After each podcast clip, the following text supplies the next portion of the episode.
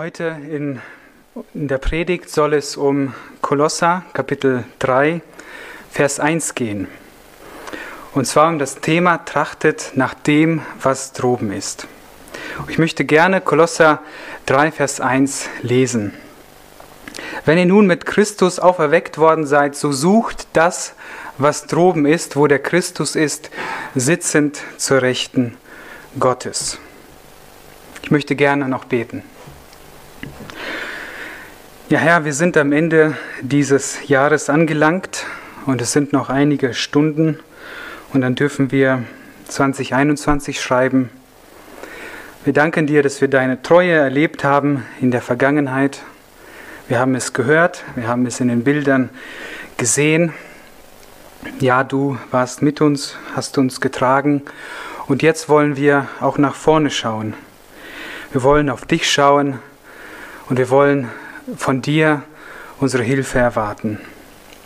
Wir wollen uns von dir prägen lassen, dass du uns zeigst, was für unser Leben dran ist.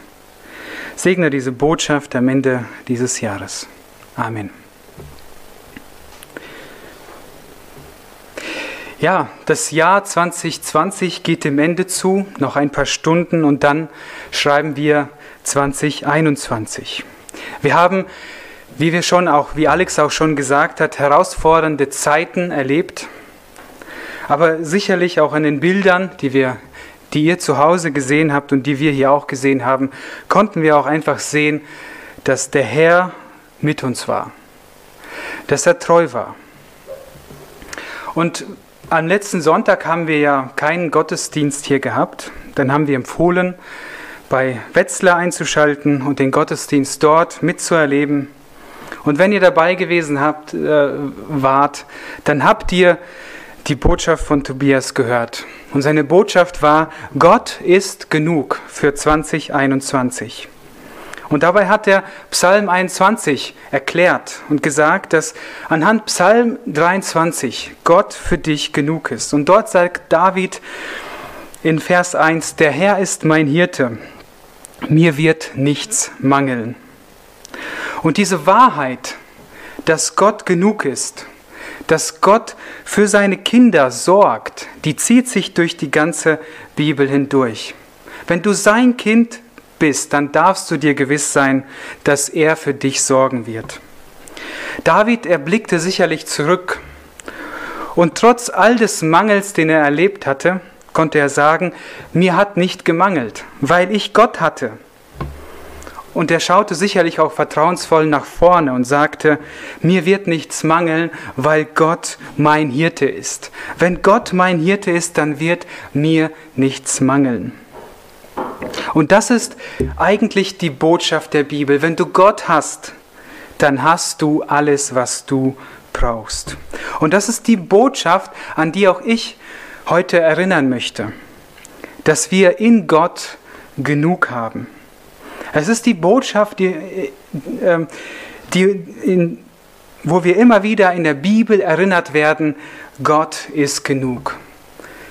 Auf jeder Seite finden wir diese Botschaft, Gott ist genug. Und das ist auch die Botschaft, die die Christen in Kolosse gehört haben von dem Apostel Paulus. Ich habe ja Kolosser 3, Vers 1 gelesen. Und Paulus, er schrieb zu diesen Christen, weil sie in eine Not geraten sind. Weil es dort Menschen gab in der Gemeinde, die erzählt haben, Jesus Christus ist nicht genug. Du brauchst noch mehr als ihn. Und dann haben sie vielleicht bestimmte Dinge aus ihrer alten, äh, aus der Vergangenheit mitgenommen, haben gesagt, also wenn du noch das mitnimmst, wenn du noch das einhältst, wenn du das tust, dann, dann hast du genug. Dann wirst du, dann, ähm, ja, dann, dann hast du genug. Und jetzt schreibt Paulus diesen Christen in Kolosser, nein, ihr habt in Jesus Christus genug. Er sagt sogar noch viel mehr. Nicht nur, ihr habt genug, sondern ihr seid in Jesus Christus zur Fülle gebracht. In Jesus Christus wohnt die ganze Fülle der Gottheit leibhaftig. Und im Kolosserbrief stellt er ihnen Jesus Christus vor, in seiner ganzen Herrlichkeit, in seiner ganzen Größe. Und dann sagt er ihnen dieses Gewaltige und sagt, wisst ihr was? Alles, was Jesus Christus habt, das habt auch ihr. In ihm seid ihr zur Fülle gebracht. Kolosser 2 ab Vers 10.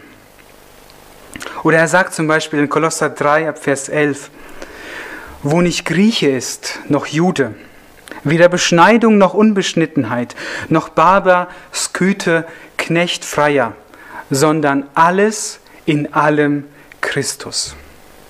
Christus alles in allem. In Christus die Fülle. Das ist die Botschaft, die du brauchst für 2021.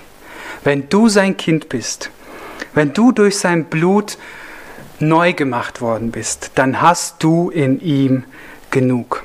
Das ist die Botschaft, die die Kolosser Christen brauchten. Und ich glaube, das ist die Botschaft, die du und ich immer wieder brauchen. Sie standen vor Herausforderungen, weil Leute ihnen etwas anderes erzählt haben. Und auch du wirst im kommenden Jahr vor dieser Herausforderung stehen, weil Leute dir etwas anderes erzählen werden, weil Leute vielleicht deinen Blickwinkel auf etwas, auf etwas anderes richten wollen als auf Jesus Christus. Und da darfst du immer wieder sagen und dich auf diese Wahrheit stützen, in Jesus Christus habe ich genug. Aber jetzt wollen wir noch einen Schritt weiter gehen. Wir wollen uns jetzt nämlich die Frage stellen, und darum soll es in meiner Predigt gehen, wie kann die Fülle, die ich in Jesus Christus habe, auch in meinem Leben wirksam werden? Wie kann ich das, was ich in Jesus Christus habe, auch ausleben? Stell dir vor, du hast den besten Sportwagen, der hat super viel PS, er hat ein super Fahrwerk, aber was bringt dir der beste Sportwagen, wenn du keine Reifen hast? Womit du die Leistung auf, auf den Asphalt bringen kannst. Und genauso sind wir auch herausgefordert, ähm, aus dieser Fülle, die Gott uns schenkt, sie so gesehen in unser Leben zu bringen, auf den Asphalt zu bringen. Und das ist das, worum es Paulus auch in Kapitel 3 geht. Also er will, dass das, was du an PS von Gott bekommen hast, auch auf den Asphalt kommt. Dass es sich auswirkt auf dein Leben. Und so baut Paulus oftmals seine Briefe auf. Er erzählt ihnen das, was sie in Jesus Christus haben. Und dann sagt er ihnen auch immer wieder, jetzt muss das, was ihr in Jesus Christus habt, auch in eurem, in eurem praktischen Leben wirksam werden. Und das drückt er in diesen vier Versen aus. Aber wir werden uns heute nur auf den ersten Vers ähm, konzentrieren. Er drückt es in diesen Versen aus und sagt, jetzt ihr Lieben, jetzt soll das, was ihr in Christus habt, auch wirksam werden in eurem Leben. Und wir wollen uns fragen, wie das in deinem und meinem Leben ja in 2021 wirksam werden kann. Und so wollen wir diesen Text, Kolosser 3, Vers 1, ich möchte ihn gerne nochmal lesen, in drei Teile teilen und darüber nachdenken. Da heißt es in 3 Vers 1, wenn ihr nun mit Christus auferweckt worden seid, so sucht das, was droben ist, wo der Christus ist, sitzend zur Rechten Gottes. Also wir wollen uns damit beschäftigen, dass wir mit Christus auferweckt worden sind. Wir wollen uns damit beschäftigen, was es bedeutet, ihn das zu suchen, was droben ist. Und wir wollen uns mit ihm selbst noch kurz beschäftigen, mit dieser Person, die droben ist, nämlich Christus zur Rechten Gottes. Also das ist der Fahrplan. Ja, und im Grunde geht es ja darum, wie kann die Fülle, die ich in Christus habe, in mein Leben kommen. Punkt 1, da behandelt Paulus die Identität, die du in Christus hast. Und er schreibt dort, ihr seid, wenn ihr mit Christus auferweckt worden seid. Man kann auch besser übersetzen, weil ihr mit Christus auferweckt worden seid. Also es ist eine Tatsache, wenn du ein Christ bist über dein Leben. Du bist mit Christus auferweckt. Aber was bedeutet es, dass du mit Christus auferweckt bist? Also hier spricht er von der Identität, die du in Jesus Christus hast. Dass du mit Jesus Christus verbunden bist, untrennbar. Und dieser Ausdruck, den finden wir immer wieder im Neuen Testament, in Christus. Als du gläubig geworden bist, da hat Gott dir nicht nur deine Sünden vergeben, sondern er hat dich in Christus hineinversetzt, durch den Glauben mit Christus verbunden. Und ich möchte da gerne lesen aus Kolosser 2, 6 bis 7. Wenn ihr nun mit Christus Jesus den Herrn angenommen habt, also das ist ja das, was du in deiner Bekehrung erlebt hast. So wandelt auch in ihm. Da haben wir diesen Ausdruck. Und jetzt beschreibt er dieses in ihm, gewurzelt, auferbaut, gefestigt im Glauben, so wie ihr gelehrt worden seid und seid darin überfließend in Danksagung. Also Identität in Christus bedeutet verwurzelt sein mit Christus. Also wie ein Baum, der in der Erde verwurzelt ist und da fest steht, so eine Eiche, die nichts und niemand umkippen kann. Oder ein etwas zarteres Bild, wie die Rebe am Weinstock. Das Bild hat Jesus selbst gebraucht, um diese Identität, die wir in Jesus Christus haben, zum Ausdruck zu bringen. Oder man kann es auch mit dem Bild von, vom Leib und den Gliedern vergleichen mein Leib, an meinem Leib sind Glieder und genauso wie die Glieder an meinem Leib dran sind, genauso bin ich mit Jesus Christus verbunden. Oder vielleicht ein etwas, etwas loseres Bild, aber das trotzdem eine Einheit zum Ausdruck bringt, die Ehe. Die Eheleute sind miteinander verbunden. Was bedeutet es? Ich gehöre jetzt ihm. Ich bin mit ihm verbunden und aufgrund dieser Verbindung mit ihm bin ich an dieser Fülle angeschlossen.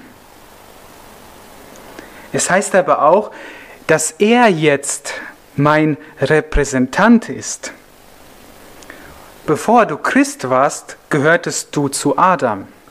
Und Adam war dein Stellvertreter. Und das war nichts Gutes. Das bedeutete Tod und Verdammnis und Verurteilung.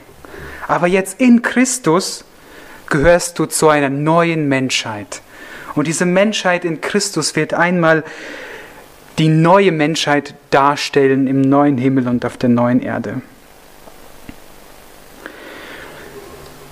Das bedeutet auch, dass sein, alles, was Christus erlebt hat, auch du erlebt hast. So beschreibt es das Neue Testament. So beschreibt es auch unser Vers. Ihr seid mit Christus auferweckt worden. In Vers 3 heißt es, oder nee, in Vers 4 heißt es, ne, Vers 3, wenn ihr mit ihm gestorben seid. Und in, in Kapitel 2 gibt es den Ausdruck, wenn ihr, ihr seid mit ihm begraben. Und jetzt lebt ihr mit ihm. Also alles, was Christus erlebt hat aus seinem Erdenleben, das ist so gesehen, da, da, das hast du auch erlebt. Das bedeutet es, mit Jesus Christus verbunden zu sein. Als er starb, starbst du mit ihm. Als er auferweckt worden ist, bist du mit ihm auferweckt worden. Und weil er jetzt im Himmel lebt, lebst du auch. Also du bist, sein Leben ist jetzt dein Leben. Identität in Christus. Identität ist das, was uns definiert, ist das, was uns ausmacht. Und deine Identität, deine allererste und allerentscheidende Identität ist unauslöschlich mit Jesus Christus verbunden. Egal, was du sonst auch immer bist, dass du in Christus bist, das ist das Entscheidende. Und das ist die Grundlage für alles.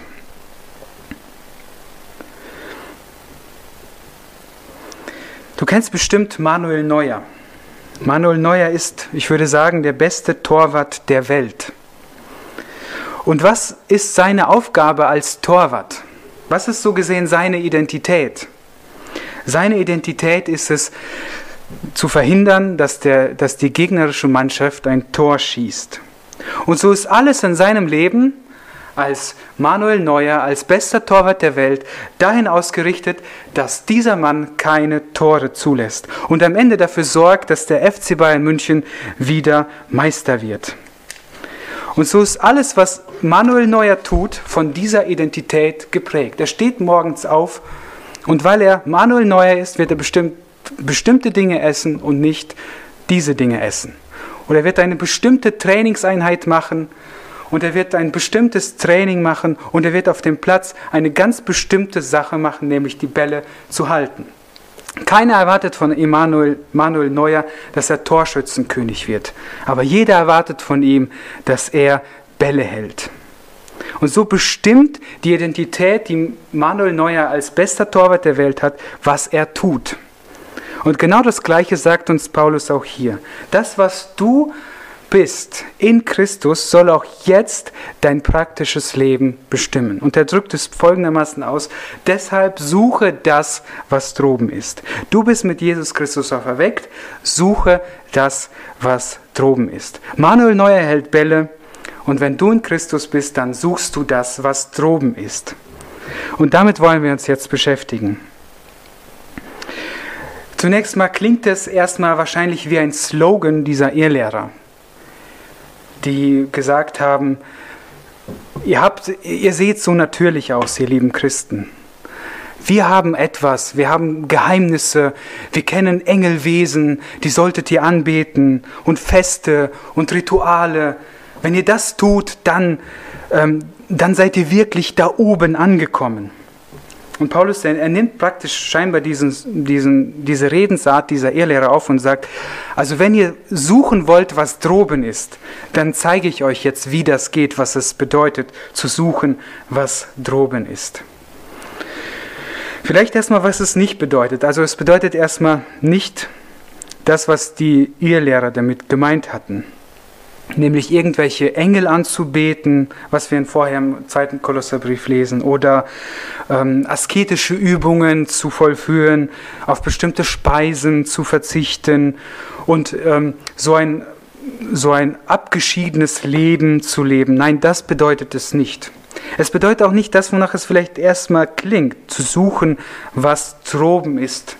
Also es klingt vielleicht so danach ähm, nach Einsiedlertum oder nach Abgeschiedenheit oder nach einem Leben als ein Mönch. Es klingt vielleicht auch so, als ob wir lieber nur Bibel lesen oder viel, viel mehr Bibel lesen, beten und singen sollten. Sicherlich schließt es das mit ein, aber, ähm, und es ist auch sehr wichtig, aber es ist mehr, das werden wir gleich sehen. Was bedeutet es, nach dem zu suchen, was droben ist? Und wenn wir, also wenn wir weiterlesen würden, das werden wir jetzt nicht tun, aber wir werden das vielleicht so kurz durchgehen, dann werden wir merken, dass es wirklich etwas Praktisches zunächst mal ist. Zu suchen, das, was droben ist, ist zunächst mal etwas sehr, sehr Praktisches. Man kann es vielleicht so zusammenfassen oder formulieren, zu suchen, was droben ist, bedeutet die Weisheit und die Fähigkeit zu haben, die Kraft zu besitzen, entsprechend deinem christlichen Bekenntnis oder deiner neuen Identität, die du in Christus hast, zu handeln. Und Paulus erklärt, was es praktisch auf sich hat. Ich habe ja gesagt, das ist ja der Übergang von der Theorie, von der Theologie in, in das ganz praktische tägliche Leben. Und er sagt dort, ähm, tötet die Glieder, die auf der Erde sind. Unzucht, Unreinheit, Leidenschaft, böse Lust, Habsucht, Götzendienst. Und dann sagt er weiter, legt ab. Vers 8. 3 Vers 8. Legt ab. Also zu suchen, was droben ist, heißt eine bestimmte Lebensweise, ein bestimmtes Verhalten abzulegen. Zorn, Wut, Bosheit, Lästerung, hässliche Redensarten aus eurem Mund. Lügt einander nicht an, da ihr den alten Menschen ausgezogen habt mit seinen Handlungen und den neuen angezogen habt, der erneuert wird zur Erkenntnis nach dem Ebenbild dessen, der ihn geschaffen hat.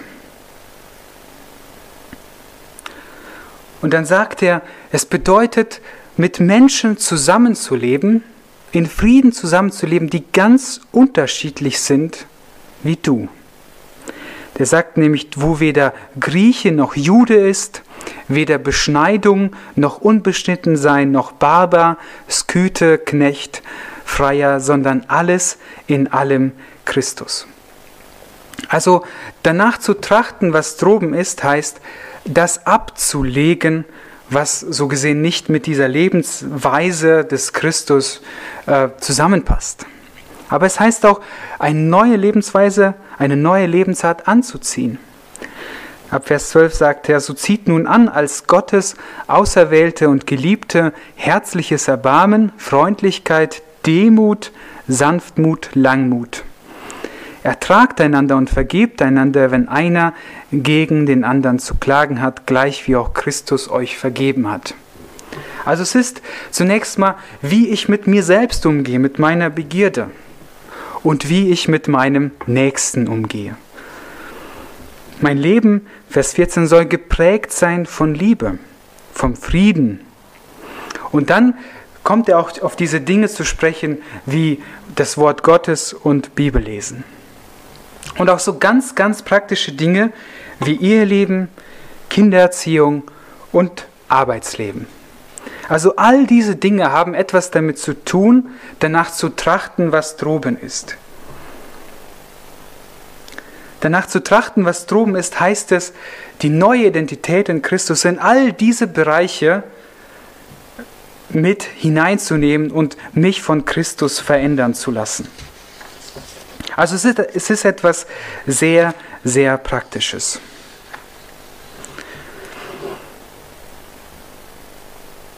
Und wenn du, wenn diese neue Identität sich in deinem Leben auswirkt und dich anfängt zu verändern, auch in 2021, dann werden es Menschen merken.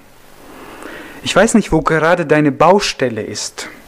Ist es eher die, die Begierde in dir oder ist es eher der Umgang mit deinen Menschen? Ich weiß nicht, was dir am meisten zu schaffen macht. Aber nach dem zu trachten, was droben ist, heißt, dass du dich in diesen Bereichen auf Christus ausrichtest und dich da von ihm verändern lässt. Und dann werden Menschen es merken. Vielleicht nicht direkt. Sie werden merken, dass du kämpfst. Dass du, dass, ja, dass du dich verändern lässt. Sie werden vielleicht nicht immer sagen können, was da anders ist, aber sie werden merken, dass du, dass etwas, dass du Veränderung erlebst. Aber es bedeutet sicherlich auch, auch das, was ich vorher angesprochen habe. Zu suchen, das, was droben ist, bedeutet auch, diese Person zu suchen, die droben ist, die uns ja auch in diesem Vers beschrieben wird. Sitzend zur Rechten Gottes. Christus sitzend zur Rechten Gottes. Also zu suchen, das, was droben ist, heißt auch Christus zu suchen. Mit Christus Gemeinschaft zu haben. Und das ist auch unser dritter Punkt. Also mit Christus Gemeinschaft zu haben, danach zu trachten, ihn zu suchen. Nun, wie, wie machen Christen das? Wie machen wir das? Oftmals ja durch Bibellesen und Gebet. Und da kommen sicherlich auch Sachen ins Spiel, die für uns wichtig sind, wie Selbstdisziplin und Verzicht und äh, sich frei, Zeit freischaufeln, um irgendwie Zeit zu haben und Muße zu haben, jetzt einfach ruhig zu werden und Gottes Wort zu lesen und mit dieser Person, die dort im Himmel ist, Gemeinschaft zu haben. Und gerade das ist heute in unserer Zeit herausfordernder denn je. Wir leben nämlich in einer Zeit, wo wir rund um die Uhr abgelenkt werden können, unterhalten werden können. Jeder von uns hat so ein Gerät mit sich, womit er sich rund um die Uhr ablenken kann. Und ich glaube, jeder von uns hat es schon mal erlebt, dass wir alles Mögliche gemacht haben, den Tag in den Tag hineingelaufen sind und irgendwann festgestellt haben, dass wir überhaupt gar keine Zeit genommen haben, um, zu, um, um Gemeinschaft mit Gott zu haben, um sein Wort zu lesen und die Bibel zu lesen. Ja, es ist eine große Frage, wie können wir als Jünger Jesu in einer Welt wie unserer, die wir auch die digitale Welt nennen, das digitale Zeitalter, wo, wo, wo alles ständig nach unserer Aufmerksamkeit buhlt, wie können wir da unseren Fokus auf Christus bewahren? Vielleicht ein äh, paar Winke, die ich geben möchte. Setze Prioritäten. Also wenn Paulus sagt, suche zu, sucht das, was droben ist, dann hat die Gemeinschaft mit Christus Priorität. Dann kann ich mir diese Gemeinschaft mit ihm neben all den anderen Dingen, die ich zu tun habe, einfach als Priorität setzen und sagen, ich nehme mir Zeit, um Gottes Wort zu lesen und zu beten.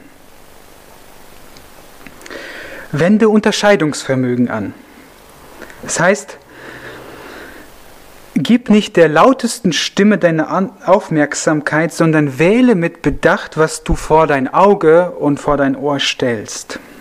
Und Paulus, er sagt uns in Philippa 4, Vers 8, im Übrigen, ihr Brüder, alles, was wahrhaftig, was ehrbar, was gerecht, was rein, was liebenswert, was wohllautend, was, was irgendeine Tugend oder etwas Lobenswertes ist, darauf seid bedacht. Also wir sollen auf das bedacht sein, was gut ist. Also übe Unterscheidungsvermögen und unterscheide Dinge, die du, die du an dein Auge lässt und Dinge, die du an dein Auge nicht lässt. Dinge, die du an dein Ohr lässt und Dinge, die du nicht an dein Ohr lässt. Und da ist jeder selbst herausgefordert, vor Gott zu prüfen, wie er, wie er mit den Dingen, mit den Inhalten umgeht und was er vor sein Auge stellt und was nicht. Und dann noch ein, ein dritter Wink.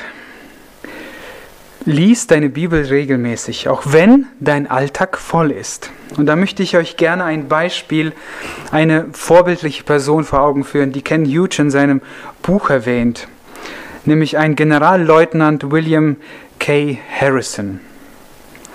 Er war der am meisten ausgezeichnete Soldat in der 30. Infanteriedivision der von General Dwight Eisenhower als Infanteriedivision Nummer 1 im Zweiten Weltkrieg eingestuft wurde. Harrison war der erste Amerikaner, der nach Belgien einmarschierte, was er in der Spitze der alliierten Streitkräfte tat. Er erhielt jede Auszeichnung für Tapferkeit mit Ausnahme der Ehrenmedaille des Kongresses, ähm, des Distinguished Service Cross, des Silver Star, den Bronze Star und den Purple Heart. Er war einer der wenigen Generäle, die in der Aktionen im Krieg verwundet wurden. Als der Koreakrieg begann, war er Stabschef im Kommando der Vereinigten Nationen und wegen seines Charakters und seiner Selbstbeherrschung war, er letztlich die war letztlich die Entscheidung von Präsident Eisenhower, die langen und langwierigen Verhandlungen zur Beendigung des Krieges zu leiten, von Harrison geleitet worden. Harrison war ein Soldat, der ein geschäftiges Leben führte. Aber er war auch ein erstaunlicher Mann des Wortes. Als er ein 20-jähriger West Point-Kadett war, begann er im Jahr das Alte Testament viermal und das, ne, das Alte Testament und das Neue Testament viermal durchzulesen im Jahr. Harrison tat dies bis zum Ende seines Lebens. Selbst mitten im Krieg erhielt er, hielt er an seinem Engagement fest, indem er während, während der Ruhepausen von zwei oder drei Tagen dann aufgeholt hatte, was er während den Kriegshandlungen nicht lesen konnte, so, so dass er nach dem Krieg auch in seinem Zei Zeitplan war. Als sein Sehvermögen im Alter von 90 Jahren es nicht mehr möglich gemacht hatte, seine Bibel zu lesen, hatte er sie 70, hatte er sie 70 Mal gelesen, das Alte Testament, und 280 Mal das Neue. Ja, und viele haben ihn wegen seiner Weisheit und seiner Frömmigkeit bewundert. Und wir können bei, dieser, bei diesem Mann lernen, dass er trotz seiner, seines anspruchsvollen Lebens als General trotzdem systematisch das Wort Gottes gelesen hat, weil es ihm so wichtig war. Und zweitens haben viele Menschen gesagt, dass sie wirklich gemerkt haben, dass dieser Mann anders ist. Und er, ich glaube, er war anders, weil er sich vom Wort Gottes hat prägen lassen. Und deshalb mein Rat für dich für 2021, lies regelmäßig deine Bibel. Da kann auch ein Leseplan helfen. Aber Bibellesen ist nicht das Endziel. Einfach nur die Bibel zu lesen, einfach nur Gebete zu sprechen, sondern es geht um die Person. Und um diese Person wollen wir uns jetzt am Ende nochmal beschäftigen. Denn wenn wir die Bibel lesen, dann geht es uns um die Person, der wir in der Bibel begegnen. Und zwar schreibt uns Paulus, sucht das, was droben ist, wo der Christus ist, sitzend zur Rechten Gottes. Also zur Rechten Gottes zu sitzen, wenn wir Gemeinschaft mit Christus haben, dann haben wir mit einer Person Gemeinschaft, die zur Rechten Gottes sitzt. Dann haben wir nicht mit irgendwelchen Unterkategorien zu tun, die dann unsere Botschaften an, an die nächsthöhere äh, Kategorie weiterbringen, sondern wir kommen direkt an den Thronsaal Gottes. Mach dir das bewusst. Und zur Rechten, zur Rechten einer Person zu sitzen, heißt es, ein großes Privileg zu besitzen. Neben dem König sitzen zu dürfen, ist ein sehr, sehr großes Privileg. Und es bleibt vielleicht dem Sohn vorbehalten, der Königin oder vielleicht dem Kanzler. Und im ganzen Universum gibt es keinen größeren, keinen ehrenvolleren Platz als zur Rechten Gottes. Und da sitzt Jesus Christus. Und wenn du das suchst, was droben ist, dann suchst du, dann hast du Gemeinschaft mit ihm.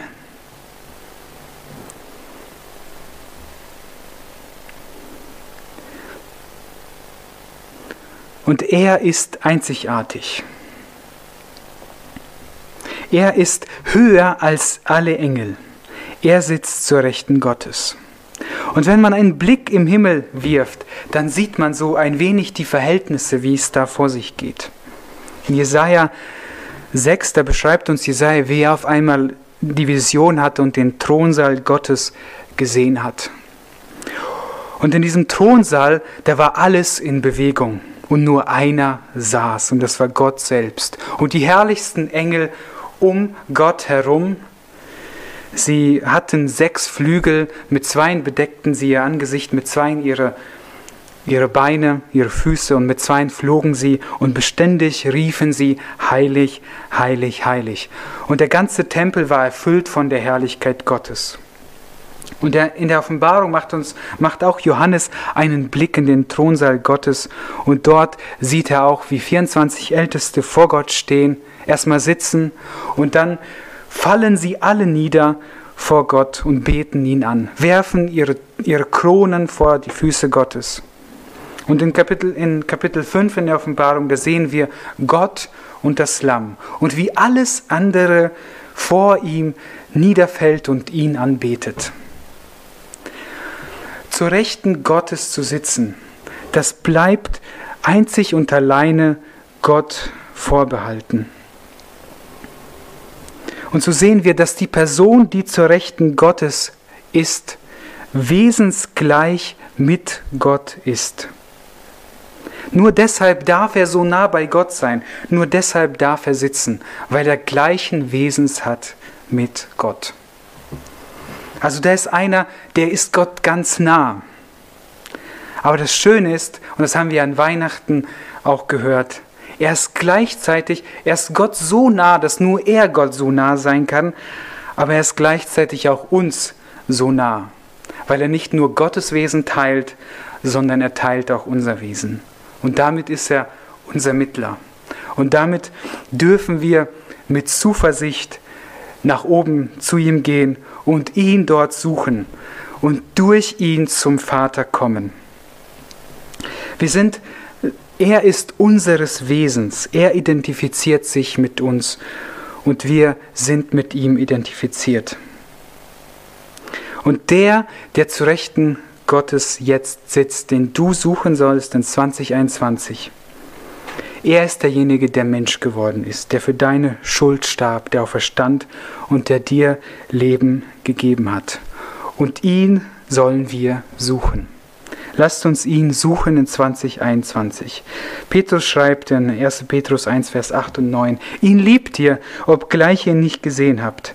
An ihn glaubt ihr, obgleich ihr ihn jetzt nicht seht. Und über ihn werdet ihr euch jubelnd freuen mit unaussprechlicher und herrlicher Freude, wenn ihr das Endziel eures Glaubens davontragt, die Errettung der Seelen. Ja, bald beginnt 2021. Und möge uns dieser Vers begleiten. Möge das in gewisser Weise ein Mottovers für uns sein. Wenn ihr mit Christus auferweckt worden seid, so sucht das, was droben ist, wo der Christus ist, sitz, sitzend zur Rechten Gottes. Amen. Ich möchte noch beten. Ja, Herr, wir haben herrliche Wahrheiten in deinem Wort gerade angeschaut. Und 2021 liegt vor uns. Und wir wollen dieses Jahr, das kommende Jahr auf dich ausgerichtet sein. Du bist der Schatz, den wir gefunden haben und für den wir alles verkaufen wollen, um dieses um das Feld zu kaufen, wo dieser Schatz liegt. Du bist dieser Schatz. Niemand ist so gewaltig, niemand ist so herrlich wie du. Und dich zu suchen, Gemeinschaft mit dir zu haben und dass dein Leben in uns leben zu lassen, das ist unser Privileg. Hilf uns das zu sehen und schenk das auch in 2021 wir ein Stück weit dir ähnlicher werden. Und dass es ein Jahr wird, wo wir dir immer wieder in Gemeinschaft begegnen. Amen.